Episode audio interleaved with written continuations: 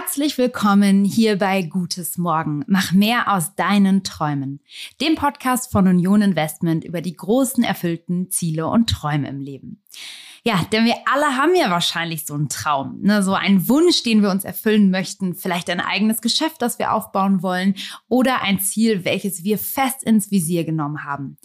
Meiner heutigen Gesprächspartnerin möchte ich am liebsten direkt einen Besuch in ihrem eigenen Eisladen abstatten. Denn genau um dieses Thema geht es heute. Sie hat einen eigenen Eisladen gegründet und stellt dort ihre eigenen Kreationen her.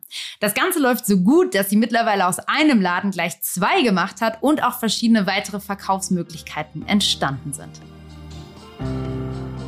Und dann habe ich gesagt, so jetzt entweder der Sprung zu einem Laden und äh, Kredit aufnehmen und quasi langsam auch mal erwachsen werden oder irgendwie anders erwachsen werden, sich anstellen lassen und das ganze Thema als Hobby nebenbei machen. Aber ich habe gedacht, ich brenne so sehr für dieses Thema. Ich kann mir nicht vorstellen, wieder von 9 bis 18 Uhr zu arbeiten. Dann kam das Angebot, einen schon bestehenden Eisladen zu übernehmen. Und dann habe ich gedacht, okay, jetzt oder nie. Heute bei mir zu Gast ist Judith Glatzer vom Eisladen Milk Made Ice Cream. Und auch wenn Judith als Studentin der Sonderschulpädagogik eigentlich eine ganz andere berufliche Richtung eingeschlagen hat, hat sie das Thema Eis doch einfach immer wieder begleitet. Neben dem Studium hat sie zum Beispiel in einem Eisladen gejobbt und da dann auch diese Leidenschaft zu dem Thema Eis entwickelt. Also hat sie angefangen, sich reinzufuchsen, selbst Eis mit einem kleinen Anhänger zu verkaufen und dann schließlich das Ganze in Vollzeit zu betreiben und sogar ein eigenes Eisgeschäft aufzumachen. So wurde Milk Made schließlich geboren. 2020 konnte sich Judith dann über die Eröffnung ihres eigenen Ladens in Hamburg freuen und mittlerweile, ich habe es gerade schon gesagt, sind es sogar zwei Läden und sie hat verschiedene Kooperationen mit Gastronomien. Aber davon wird sie uns gleich bestimmt selbst berichten. Über ihren Traum sagt sie selbst, ich möchte mehr als nur ein klassischer Eisladen sein. Auch was es damit auf sich hat, werden wir gleich besprechen. Es geht also um Judiths Vision. Es geht darum, über einen klassischen Eisladen hinauszuwachsen und es geht um ihre Reise mit Milk Made Ice Cream und vor allen Dingen auch darum, wo es noch hingeht, wohin sie diese Reise wohl noch führen wird. In diesem Sinne, Judith, schön, dass du da bist und herzlich willkommen. Hallo Celine, schön, dass ich da sein kann. Ja, jetzt musst du mich nochmal abholen. Also ich meine, Sonderpädagogik und dann Eisladen. Das sind so zwei gänzlich unterschiedliche Themen. Berichte uns doch mal, wie es dann zu diesem Wechsel kam. Also was genau hast du vorher gemacht? Wie sah dein Leben aus? Und was war der Punkt, wo du gesagt hast, ich ändere mein Leben und mache was ganz Neues? Ja, ich glaube, das Einzige, was mein Leben hat, ist keinen roten Faden. Es ist mhm. wirklich ähm, sehr verworren. Genau, ich habe damals, wie du auch schon erwähnt hast, äh, Sonderschulpädagogik studiert hier in Hamburg und um mir auch das Studium und das Leben so zu finanzieren, nebenbei in einem Eisladen gejobbt und habe dann das Studium abgeschlossen und beschlossen, ach nee, weiß ich nicht, das ist alles doch nicht so meins. Ähm, habe dann in der Filmproduktion angefangen mhm. und da zwei Jahre gearbeitet und dann gedacht so, oh nee, das ist irgendwie auch nicht meins ich muss eigenständiger arbeiten können und irgendwie diese Freiheit von Selbstständigkeit finde ich doch sehr verlockend. Ähm, aber um mir das zu erfüllen, bin ich dann erstmal zurück in den Eisladen, wo ich während des Studiums jobbte ähm, und habe die Schwangerschaftsvertretung der damaligen Besitzerin übernommen und dann gedacht, so, jetzt wird es aber auch Zeit, den Absprung zu schaffen und was eigenes zu machen und habe mich dann mit Nebenjobs noch so über Wasser gehalten und dann quasi in einer kleinen Eisküche, mit der ich auch mehrfach umgezogen bin, mhm. äh, das langsam größer werden zu lassen. Und ja, das hat ein paar Jahre gedauert, aber jetzt bin ich da, wo ich bin. Jetzt musst du mir nochmal erklären, kleine Eisküche, was genau heißt das? Ist das äh, ein Gerät oder ist das tatsächlich ein, ja, ein, ich sag mal, ein Eisladen auf, auf, auf Rädern oder wie muss ich mir das vorstellen? Ja, also die Eisküche an sich ist ähm, primär meine Eismaschine. Mhm. Die ist relativ groß und auch gut schwer, also schon so eine halbe Tonne wiegt die. Wow. Die musste auch mehrfach durch Hamburg dann gezogen werden und transportiert. ähm, und ich hatte halt finanziell gar nicht die Mittel zu sagen, ich miete jetzt so eine richtige Produktionsküche an. Das heißt, ich bin immer bei Freunden, die ich aus der Gastro kannte, mit in die Küche gerutscht und habe dann Eis produziert. Wenn da kein Betrieb war, musste mich quasi immer so ein bisschen nach denen richten. Mhm Und das hat am Anfang auch gut geklappt, aber auf Dauer ist das natürlich sehr anstrengend. Und das Eis habe ich produziert und dann in unseren umgebauten Pferdeanhänger gepackt und da verkauft. Den haben wir nämlich damals dann auch umgebaut. Alles äh, eigenhändig mit vielen Freunden und Familie natürlich auch. Ähm, genau, und das war dann der mobile Eisladen, womit ich dann das Eis äh, vor allem auf gebuchten Veranstaltungen oder ja. so Food Food Markets dann verkauft habe. Das ist ja der Wahnsinn. Also ich stelle mir das wie eine total ja, spannende Zeit vor, ne? wie du da irgendwie bei befreundeten Gastronomen irgendwie abends oder am Wochenende in dieser Küche stehst und deine eigenen äh, Kreationen zusammenstellst. Ähm, wie, was für Sorten sind es denn, die du da vor allen Dingen gemischt hast? Oder gibt es heute vielleicht eine Sorte, die es seit Anfang an gibt, die so der ähm, ja, Top-Verkaufsschlager ist bei dir? Ja, also ich habe ganz langweilig. Also meine absolute Lieblingssorte ist und bleibt Stracciatella. Das ist wirklich, man denkt immer, boah, jetzt kommt die Sorte des Jahrtausends. Nee, ich bin wirklich äh, relativ klassisch bei den Eissorten, mhm. also für meinen Geschmack. Ähm, und das Stracciatella-Eis ist das, was für mich immer wichtig ist zu haben und das geht auch echt gut bei uns in den mhm. Läden. Ich glaube, weil ich es auch jedem Kunden andrehe. Aber davon abgesehen, genau, und sonst ist es wirklich so, dadurch, dass ich in anderen Gastronomien war und da mein Eis produziert habe, habe ich viele Inspirationen von denen bekommen, mhm. viele Ideen, weil das natürlich oft gelernte Köche auch sind, die Geschmäcker verbinden wie Lavendel und Blaubeer oder mhm. irgendwas. Und ich habe gedacht, ach, ich habe, glaube ich, alles reingeschüttet, von Schwarzbeersorbet über, wie gesagt, Lavendel, viel mit Kräutern und alles, was einem so einfällt, kann man im besten Fall auch zu leckerem Eis umwandeln. Ja, und das heißt, du hast dann aber begonnen, ähm, nachdem du diese ersten Sorten gemixt hast, du hast es, hattest dann vielleicht so eine ja, gewisse Auswahl, wo du gemerkt hast, das funktioniert gut. Und dann waren tatsächlich deine ersten Anlaufstellen, waren Events ähm, oder wo hast du das als erstes verkauft? Ja, das erste war ein ähm, kleines Festival. Mhm. Das war auch hier in Hamburg im Oberhafen, was ein guter Freund von mir macht. Und das war direkt, nachdem der Anhänger umgebaut war, ging das vier Tage und er meinte, hey, stell dich doch da mal hin. Das ist das erste Event, verkauft das Eis, was geht. Wir testen es einfach mal.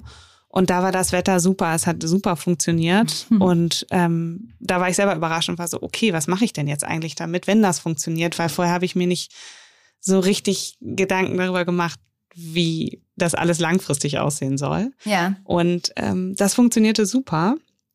Und dadurch war das dann auch so eine Mundpropaganda, mhm. die man dann hatte, dadurch, dass man auch irgendwie viele Freunde und Bekannte hatte und wirklich alle in meinem Freundes- und Bekanntenkreis mit diesem Thema auch das letzte Jahr sich intensiv beschäftigen mussten. Mhm. Ähm, genau, hat das so eine Eigendynamik angenommen. Und die Anfragen kamen rein, äh, viele Hochzeiten und kleine Firmenfeiern. Und das war wirklich auch ganz viel Vitamin B, das ich da auch gelernt habe anzunehmen ja. durch Leute, die irgendwo arbeiten und sagen, Mensch, du, so ein Eiswagen bei uns zur Mittagspause für die Firma wäre super oder so. Ja, das kann ich mir vorstellen. Also, ne, vor allen Dingen, wenn, wenn das dann so gut schmeckt, ähm, äh, mir, mir grummelt schon der Magen. Ich habe jetzt richtig Lust bekommen. Äh, vor allen Dingen auf Stracciatella. Das ist gar nicht meine Lieblingssorte, muss ich sagen. Aber irgendwie hast du mich jetzt neugierig gemacht. Also, ich, ich werde so oder so in Hamburg mal vorbeischauen. Nichtsdestotrotz war es ja echt noch ein großer Schritt von, ähm, ja, du hast das Eis produziert und verkaufst es auf verschiedenen Events ähm, äh, oder Veranstaltungen, dann hinzu, du hast einen eigenen Laden und mittlerweile sogar zwei. Nimm uns noch mal mit auf diesen Weg. Weg? Ja, ich habe ähm, 2018, also das muss ich vielleicht nochmal dazu sagen, mhm. ich habe es damals gegründet mit einer Freundin, die ist, also als es noch ganz klein war und die ist Anfang 2018 ausgeschieden. Und da war für mich so der Punkt, wo ich gedacht habe, entweder ich mache das jetzt weiter, weil davon leben konnte ich bis dato nicht. Mhm. Also es waren immer Minijobs, die mich da über Wasser gehalten haben. Und wie gesagt, vor allem auch meine Familie, die da wirklich bedingungslos äh, dran geglaubt hat. Ähm, und dann habe ich gesagt, so jetzt entweder der Sprung zu einem Laden mhm. und äh, Kredit aufnehmen und quasi langsam auch mal erwachsen werden oder irgendwie anders erwachsen werden, sich anstellen lassen und das ganze Thema als Hobby nebenbei machen. Ja. Aber ich habe gedacht, ich brenne so sehr für dieses Thema. Ich kann mir nicht vorstellen, wieder von neun bis 18 Uhr zu arbeiten. Und dann habe ich ähm, nach vielen Gesprächen, vor allem auch mit meinen Eltern, die mir das Anfangsstartkapital mitfinanziert haben neben der Bank, äh, gesprochen, dann ging es los mit dem Businessplan und plötzlich dachte ich so, oh Gott, oh Gott, hätte ich bloß irgendwie äh, vielleicht eine BWL, ein BWL-Studium gemacht statt ein äh, Sonderschulpädagogikstudium. Aber ja, ich habe mich da durchgewurstelt und äh, genau, und dann kam das Angebot, einen schon bestehenden Eisladen zu übernehmen. Und dann habe ich gedacht, okay, jetzt oder nie. Und das ging innerhalb eine von einem Monat, mussten wir den Kredit beantragen uns alles überlegen. Das ging dann doch alles ziemlich schnell. Und ähm, ja, plötzlich stand ich da und äh, dann wurde drei Monate alles rausgerissen und neu gemacht. Und im März war der dann plötzlich offen. Das ging irgendwie Wahnsinn. schneller, als ja. ich dachte. Gibt es da diesen Moment, wo man kalte Füße bekommt? Ich glaube, die habe ich konstant. Nein, also ja, auf jeden Fall. Also als ja. es plötzlich darum ging, ähm, sich bei Banken gefühlt zu bewerben, diese Gespräche zu führen und das ist, ich ach, ich bin vom Typ her eher, glaube ich, so locker lässig und aus der Hüfte raus und dann plötzlich ähm, bei so einer Bank zu sitzen und über mhm. sowas, diese ganzen Finanzen zu sprechen und auch äh, eine ganz andere Verantwortung plötzlich zu haben. Also das war für mich schon der Moment, wo ich dachte, oh Gott, kann ich das überhaupt? Ja. Also wird mir das irgendwann das Genick brechen, aber toi toi toi bis jetzt nicht. Ja, ähm, ne, und, und vor allen Dingen auch dieses Thema 9 to, ähm, 9 to 5 beziehungsweise 9 bis 18 Uhr, ähm, hattest du gerade schon angerissen. Wahrscheinlich arbeitest du heute viel mehr, oder nicht? Ja, schlimm. Ich dachte, ich habe mir das auch ehrlicherweise nicht so vorgestellt. Ja, es ist, es ist halt ganz schwierig. Also es ist wirklich, der Sommer über ist, ähm, kann, kann man mich eigentlich, glaube ich, aus allen Planungen, was Freunde und Familie betrifft, streichen. Ja. Also mhm. im Sommer gibt's äh, eigentlich keinen Urlaub. Äh, die Wochenenden sind bei mir natürlich drei geballte Montage hintereinander gefühlt. Ähm, wir haben uns darauf, also ich habe beschlossen, am Montag die Läden zuzulassen ähm, um eigentlich das als freien Tag zu nutzen. Das passiert natürlich auch nie, weil man natürlich immer was zu tun hat. Ich glaube, was ich lernen muss, ist so ein bisschen diesen, ähm, diesen Ausgleich zu haben. So, jetzt reicht es und was zu tun hat man immer und zu sagen, na gut, ob ich es jetzt heute mache oder morgen, davon geht die Welt nicht unter. Ja. Und das ist, glaube ich, noch so ein Learning. Ich finde, das zeigt auch sehr schön, dass man für seinen eigenen Traum auch manchmal Opfer bringen muss. Äh, das ist nämlich de facto mhm. so, ähm, auch wenn das, auch wenn das natürlich ein großer Traum ist. Vielleicht kannst du uns noch mal kurz mitnehmen in deine Läden. Also beschreib mal, wie das da aussieht, wenn man da reinkommt. Ähm, ja, was, was sieht man bei dir im Laden? Oh, ja, die sind unfassbar unterschiedlich geworden. Ähm, der erste ist Rallat, der ist in Eppendorf hier in Hamburg. Der ist ähm, sehr groß, sehr geräumig. Wir haben einen großen Raum mit Betonfliesen, ähm, schlichten Wänden. Wir haben versucht, eher minimalistisch zu arbeiten, weil das Eis im Fokus stehen soll, weil das mhm. ist ja mhm. auch bunt genug und wenn im Hintergrund dann noch so viel anderes ist, dann ist das manchmal ein wenig ablenkend. Wir haben eine große Fensterfront, einen ganz langen, großen, schweren Holztisch ähm, stehen, wo wir hofften, dass vielleicht irgendwann da auch wieder Leute dran sitzen können. Ähm, dann haben wir von der Decke Pflanzen runterhängen. Die sollen vor allem eigentlich auch so diesen ganzen Schall, mhm. der da drin ist, so ein bisschen auffangen. Es ist sehr hell. Ähm, hin, hinter unserer Vitrine haben wir Fliesen. Und die Fliesen hatte ich damals schon in meiner ersten eigenen Produktion.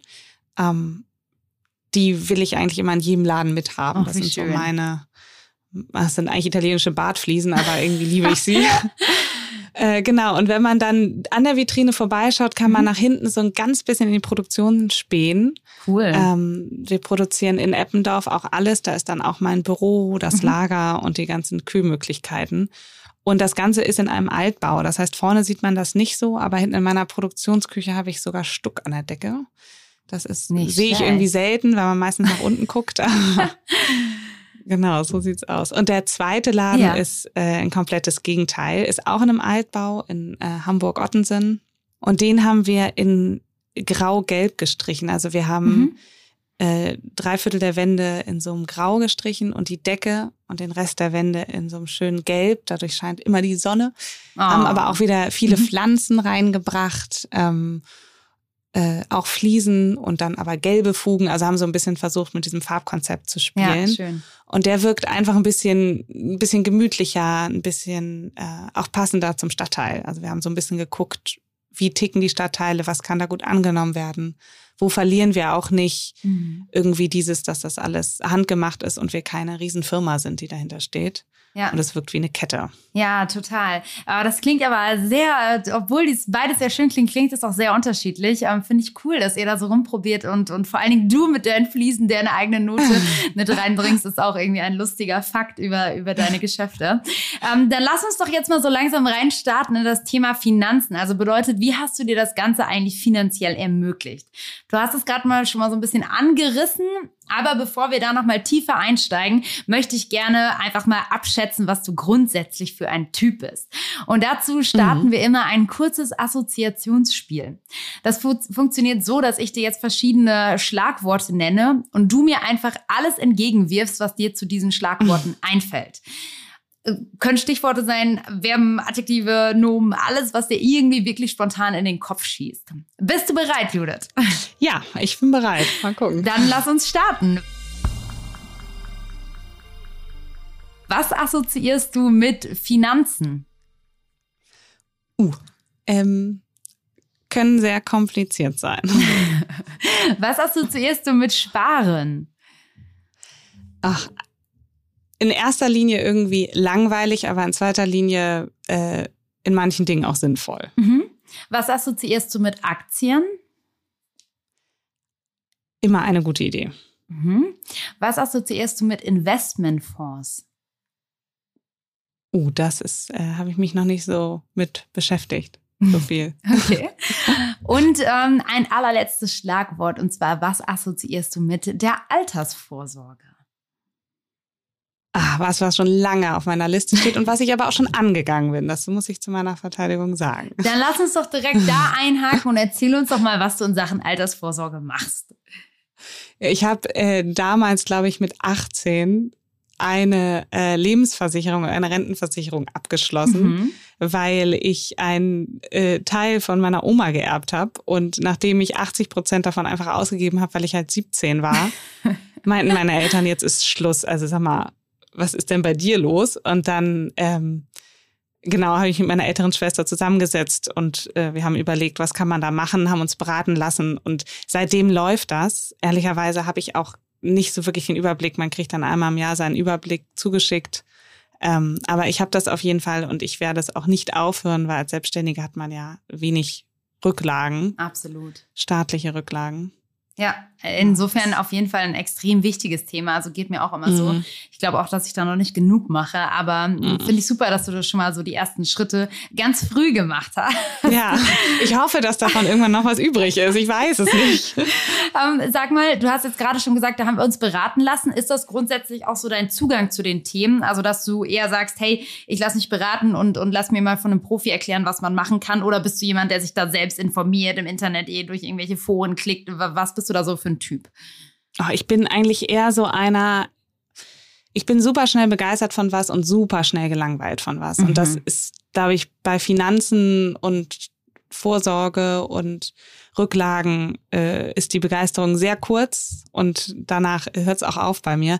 Das heißt, ich versuche mir eigentlich immer ähm, durch Gespräche mit Freunden, weil ich zum Glück Freunde habe, die dafür brennen und das ja. interessiert, mir immer ab und zu so ein Update zu holen oder zu sagen, so, hey, kannst du mir da einfach mal äh, gefühlt so ein Beratungsgespräch geben? Ich lade dich zum Essen ein. Hast du da irgendwie Tipps und Tricks für mich? Mhm. Und ähm, genau, es steht auf jeden Fall an, das ist bei mir im Herbst und Winter immer so zu überlegen, wo kann ich mir nochmal professionell jemand an die Seite mhm. holen, der auch die Finanzen, was die Läden betrifft, nochmal durchleuchtet und überlegt, was da am sinnvollsten ist.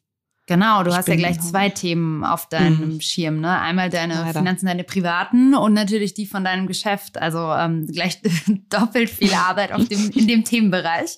Ähm, aber ja, ich finde es auch total wichtig, sich da irgendwie professionelle Hilfe zu holen und sich einfach mal zu erkundigen. Ne? Also es gibt so viele auch, ähm, ja, von, von ganz verschiedenen ähm, Institutionen, sei es aber auch eben Banken, Möglichkeiten, sich auch unverbindlich erstmal zu informieren. Und ich glaube, das ist immer, wenn man noch gar keinen Durchblick hat, ähm, vielleicht auch ein guter Schritt, ähm, da einfach mal nochmal mit jemandem zu sprechen. Ähm, klar, im Internet, ähm, YouTube und so weiter sind mit Sicherheit auch ähm, Quellen, wo man, wo man schon mal die erste Infos bekommt, aber vielleicht das nochmal zu spiegeln, sei es mit Freunden oder vielleicht sogar tatsächlich mal einen Termin in so einer Bank zu machen, ähm, ist, glaube ich, gar nicht schlecht, um da mal so einen Einstieg zu bekommen. Und das sind ja auch viele Dinge, die auch vor allen Dingen am Anfang erstmal super unverbindlich sind und man sich so, glaube ich, einen ganz guten Überblick verschaffen kann.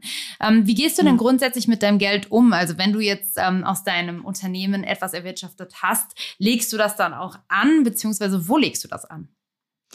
Oh ja, also privat mit Geld umgehen ist immer so, ach, soweit ich es habe, gebe ich es auch gern aus. Und äh, so ähnlich, aber zum Glück nicht ganz in dem Ausmaß, mache ich das auch, äh, was Milkmaid betrifft. Also ich schaue alles, was wir verdienen, wenn wir einen guten Sommer haben, mhm. dass ich schon gucke, wie können wir Sachen optimieren, wie kriegen wir Sachen hin, was müssen wir finanziell umsetzen, damit wir uns irgendwelche anderen Maschinen leisten können, die uns Arbeit abnehmen. Mhm. Ich versuche, faire und gute Gehälter zu zahlen. Also ich versuche eigentlich alles, was ich erwirtschafte, ins Personal und auch in die Firma an sich zu stecken. Und selbst lebe ich ehrlicherweise dadurch, dass ich gern reise und dadurch, dass das durch den Job und Corona jetzt nicht so gut ging, lebe ich relativ sparsam. Alles, was ich habe, gebe ich für Essen aus, weil ich liebe, essen zu gehen. Und ähm, genau, und sonst halte ich das eigentlich immer eher beisammen und investiere es in äh, mein Wohlergehen. Ja.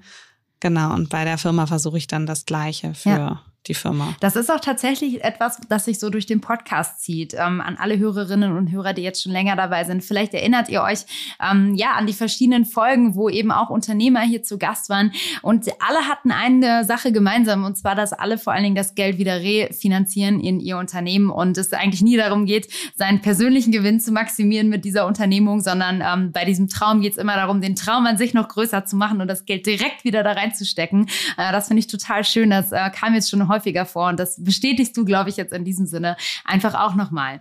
Dann nimm uns doch aber nochmal mit an den Anfang, vor allen Dingen von, ähm, ja, von deinem Eisladen und berichte uns doch mal, wie du da am Anfang gestartet hast. Weil klar, du brauchtest diese Maschine, du brauchtest dann, wie du gesagt hast, sogar einen Kredit von der Bank, das hast du gerade schon angerissen.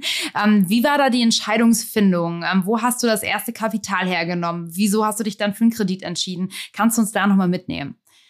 Ja, ich habe damals, äh, das war 2016, als ich beschloss, äh, mich jetzt selbstständig zu machen, ähm, habe ich tatsächlich das erste Geld, das ich hatte, äh, hatte ich mir zusammengespart und den Rest von meinen Eltern bekommen. Das waren damals 16.000 Euro. Damit hat alles ist alles mhm. hat alles gestartet. Davon habe ich dann diese Maschine gekauft, meine Eismaschine, die immer noch funktioniert und von 1997 ist. es ist eine ganz alte Dame, aber äh, wir hegen und pflegen sie. Und äh, genau, das war mein Start. Mehr hatte ich nicht. Ich hatte keinen Tiefgeschrank, ich hatte am Anfang gar nichts. Und ähm, genau, habe quasi alles, was ich eingenommen habe, dann wieder äh, mir langsam aufgebaut. Und ja. für die Läden war dann klar, äh, das Kapital, das ich brauche, um so einen Laden auch komplett neu zu renovieren und am Anfang auch einen Puffer zu haben, den, ähm, das konnte ich mir gar nicht aufbauen. Also so viel hätte ich gar nicht äh, alleine arbeiten können. Und dann habe ich einen Teil von einem über einen Kredit bekommen mhm. und äh, die andere Hälfte von meinen Eltern als quasi Privatkredit. Dann. Ja. Und, und wie läuft das? Ähm, hast du das, konntest du das Geld schon zurückzahlen oder wie, wie, wie kommst du da voran? Ja, das ist eine gute Frage. Das erste Jahr hatte ich zum Glück, äh, war ich befreit von Rückzahlungen. Wow, das ging aber dann schnell, also super. Ja, also ein Jahr war wirklich so, da muss jetzt nichts zurück und seit diesem Jahr geht es jetzt los, dass äh, die ich die Kredite abzahle. Ja. Und das, ja. das merkt man schon. Also das ist schon ein Unterschied. ja, das, das glaube ich, das glaube ich. Aber ich finde, ähm, ich meine, man muss sich ja auch mal vorstellen, ne, du verkaufst einzelne Kugeln Eis. Was kostet so eine Kugel Eis? 1,60. 1,60. Schau, wie viele Google Eis muss man äh, verkaufen erstmal auch, ne, damit äh, du am Ende diesen Kredit abzahlen kannst und dir ja dann deinen Traum auch, ich sag mal, nochmal ein Stück sorgenfreier genießen kannst, weil du weißt, du hast da jetzt nicht mehr diese Rücklassen. Also das ist natürlich schon, ähm, ja, es ist auch ein Weg, absolut. Also ich finde das ähm, mhm. aber total beeindruckend, dass du trotzdem den Mut hast, das zu machen, weil ich glaube, so viele würden sich vor dieser ersten Investition vielleicht auch scheuen und, und es deswegen gar nicht erst probieren. Und ähm, ich finde, du, du hast da einfach ähm, ganz vielen Leuten wahrscheinlich ein machst du einen großen Schritt voraus. Also das ist schon mal echt super cool. Ähm, mittlerweile hast du jetzt aber auch Mitarbeiterinnen und Mitarbeiter. Wie viele sind das ungefähr? Ich habe zwei Festangestellte, mhm. wow, cool. die ähm, ich auch das ganze Jahr durchbezahle. Mhm. Ähm, Was machen die im Winter? Immer, ja, das ist äh, letztes Jahr im Winter haben wir im November geschlossen, ja. äh, weil das Wetter nicht so mhm. eis, äh, vereist war und haben dann Ende Februar wieder aufgemacht und äh, in der Zeit habe ich äh, sie freigestellt. Also äh, mein einer Mitarbeiter, der macht eher so das ganze Administrative und Büro und Anfragen und Kooperation. Und der hatte dann auch über die Zeit was zu tun mhm. und konnte da so entspannt ein paar Projekte angehen. Und dann war ja das äh, Ding, dass dann direkt im Januar der zweite Laden vor der Tür stand. Ja. Sodass man eigentlich nur den Dezember hatte, um einmal kurz Inventur zu machen, den Laden quasi in jeder Fuge mhm. Grund zu reinigen und dann kam im Januar schon wieder der Umbau für den zweiten Laden, der uns dann auch bis zur Eröffnung voll eingenommen hat. Und ähm, ja. genau die zwei sind die, die ich mir leisten kann und leisten möchte. Und sonst haben wir, habe ich den Rest über 450 Euro Kräfte aufgestockt und da sind es mittlerweile, glaube ich, 15 oder 16. Also es ist schon Wahnsinn, ja. sehr viel Personal, ja. was da aber das ist auch überhaupt nicht mein meins. Das klingt aber nach einem extrem abwechslungsreichen Job auch bei dir. Äh, wenn man ne, im Sommer ist man irgendwie dabei, das Eis zu verkaufen, äh, den Laden zu managen und dann im Winter hilft man bei so einem Umbau. Also das ist ja auch ähm, ein extremes Portfolio an verschiedenen Aufgaben, was du da zu bieten hast, was bestimmt als Mitarbeiter auch sehr cool ist. Ähm, bist du denn, und das vielleicht als abschließende Frage, bist du denn tatsächlich so jemand, der sich dann hinsetzt und für genau solche Themen auch, ich sag mal, eine Liquiditätsplanung zum Beispiel macht? Ähm, oder holst du dir da Hilfe? Für so Umbauten? Oder für ähm, so allgemein, also ne, auch das ähm, ne, mhm. Investition, also sei es eine neue Maschine, noch einen neuen Mitarbeiter einzustellen, dann einen Laden dazu zu nehmen. Also da muss man ja irgendwie in gewisser Weise so eine so einen Forecast machen und zu schauen, wie, ja, wie viel Geld wird jetzt wo reinkommen, was können wir uns leisten, was was nicht. Machst du sowas selber? Also baust du dir selber irgendwelche Excel-Tabellen oder oder wer macht das und und wie gehst du davor? Ja, das ist, glaube ich, also vieles, das darf man gar nicht so laut sagen, mache ich aus dem Bauch raus. Also der zweite Laden, ich habe die Fläche gesehen, ich fand sie schön, ich ja, habe einfach gefragt, ja. sag mal, ist die frei? Und dann zwei Wochen später hatte ich einen Mietvertrag mhm. vorliegen und dachte so, oh Gott, ich habe noch nicht einmal geguckt, ob ich mir das ansatzweise leisten kann. Ja. Und dann war so im Nachhinein so, okay, was haben wir auf dem Konto, was sind die monatlichen Abgaben, mhm. was haben wir für Fixkosten, was heißt das? Und das äh, habe ich dann quasi so überschlagen und gesagt, so, so machen. Wir machen es einfach. Ja. Einfach machen. Und ich denke mal, das Schlimmste, mir geht's gut, ich bin gesund, äh, ich habe Freunde und Familie und das andere ist, doof gesagt, nur Geld. Ja. Ähm, wenn es, dann muss ich mir was anderes überlegen und irgendwie kriege ich das Geld schon rein. Und das hat bei dem Laden super funktioniert, weil es einfach auch nicht so eine ansatzweise so eine große Investition und mhm. Fixkosten sind wie beim großen Laden. Und ähm, bei Maschinen, die wir uns anschaffen, wir haben uns jetzt vor zwei Wochen, habe ich mir endlich nach drei Jahren eine Abfüllmaschine gekauft, mm. womit wir die mhm. Becher abfüllen können, weil wir das alles per Hand vorher machten. Und da habe ich jetzt wirklich, glaube ich, ja, zwei Jahre lang mit gehadert und immer geguckt, weil das auch wirklich teuer ist. Was kostet und, so eine Maschine? Äh, die hat jetzt 15.000 gekostet. Boah, krass. Und ja. die füllt quasi in Tüdelchen nur äh, Becher ab, die wir per Hand runterhalten. Also es ist jetzt keine vollautomatische. Mhm. Ähm, und äh, da habe ich halt lange überlegt, lohnt sich das? Also wiegt ja. das die Arbeit auf? Macht es uns leichter? Sparen wir dadurch Zeit, Geld, mhm. Personal? Und das sind wir gerade noch am rausfinden. Das ist äh, jetzt noch ist die Übungsphase quasi noch mit der Maschine. ähm, aber äh, da schaue ich schon, lohnt sich das, weil ja, im Sommer logisch. natürlich im besten Fall klingeln die Kassen und dann ist der Winter und der Herbst und das, der Frühling meistens auch einfach sehr zäh und ja schwer. Ja. Das darf man nicht unterschätzen. Das kann ich mir vorstellen. Ähm, Judith, vielen Dank für die spannenden Einblicke. Ich würde dich bitten, jetzt zum Schluss nochmal einen letzten Tipp an unsere Hörerinnen und Hörer rauszuhauen. Gibt es noch irgendwas, wo du sagst, hey, wenn ihr auch einen Traum habt, das ist das eine wichtige Thema, was ihr unbedingt beachten müsst? Ja, ich glaube in erster Linie, wenn man was hat, den Mut zu haben, das durchzuziehen und einfach erstmal zu machen und sich nicht äh, zu schade zu sein, Hilfe anzunehmen, mhm. immer wieder irgendwo sich Termine zu holen, sich beraten zu lassen, sich viele Infos einzuholen, äh, zu gucken, welche Infos sind wichtig, welche nicht und für sich einen Plan zu machen und einfach zu versuchen, immer im Austausch zu bleiben, weil dadurch wächst eine Idee unglaublich. Ja, vielen, vielen Dank für dieses letzte Statement nochmal. Vor allen Dingen das einfach machen. Das ist nicht nur zum Schluss rausgekommen, sondern durch den ganzen Podcast hat sich das durchgezogen. Du bist eine echte Macherin, Judith. Vielen Dank, dass du heute dabei warst. Danke dir, Celine. Ja, ich habe eine ganze Menge mitgenommen und gelernt von Judith und möchte euch das Ganze nochmal in der Kürze zum Schluss mitgeben. Also zum einen haben wir, glaube ich, gelernt, rumprobieren ist total wichtig. So kann es dann auch mal sein, dass man von der Sonderpädagogik über die Filmproduktion am Ende mit einem Eisladen dasteht. Aber das ist ganz wichtig. Probiert euch aus, bis ihr wirklich sagt, ich habe das Richtige gefunden.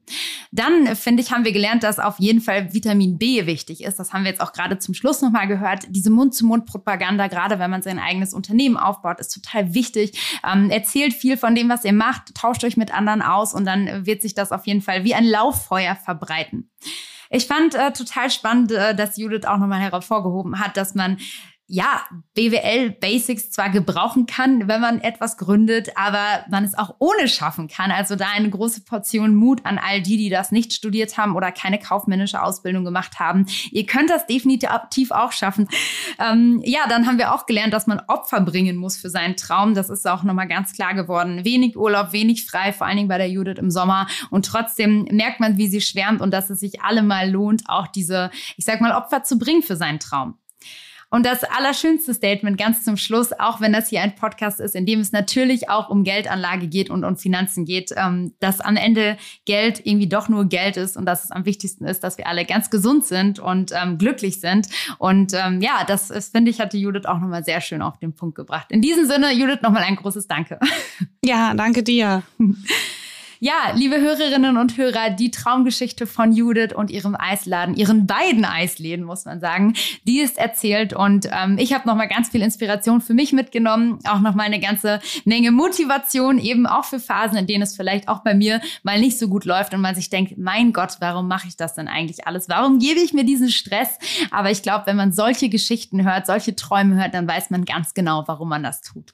Wie immer gilt für euch natürlich, dass wenn ihr Lust habt, euch mehr mit dem Thema Geldanlage Geldanlage und Investitionsmöglichkeiten zu beschäftigen, dann habe ich euch ein paar hilfreiche Adressen in den Show Notes verlinkt. Schaut da einfach mal rein.